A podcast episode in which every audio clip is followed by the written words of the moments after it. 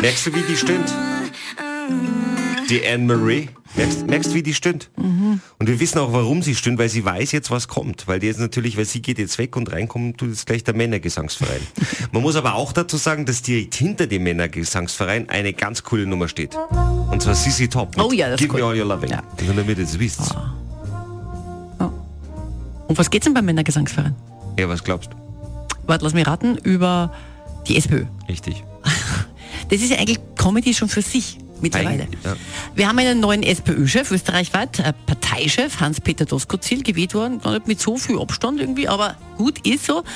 Jetzt ist aber gestern was rausgekommen und zwar, Achtung, dass es eine Panne bei der Stimmenauszählung der SPÖ am Parteitag gegeben hat.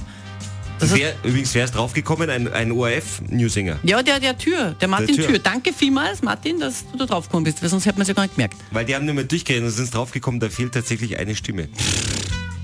Gut, unser Männergesangsverein hat ja eigentlich... Gut, sie singen halt jetzt. Das Kommt. dritte Seid, sie haben schon drungen, jetzt kommt's her. Sollen wir irgendwas häuten? Ich heute das Glas. Ja. Guten Morgen, die Herren. Die SPÖ, die tut uns leid, weil keiner will sie wählen. Und außerdem gibt's das Problem, sie können nicht gescheit zählen. Rallali und Rallalimme, yes, das da fehlt ja die Stimme. Rallali und Rallalei mit Doskozil, sogar zwei. Guten Morgen Salzburg. Oh, richtig emotional, wirklich. Unbeschreiblich. Guten Morgen Österreich. Das fühlt sich geil an. Mit Kathi und Christian am Morgen.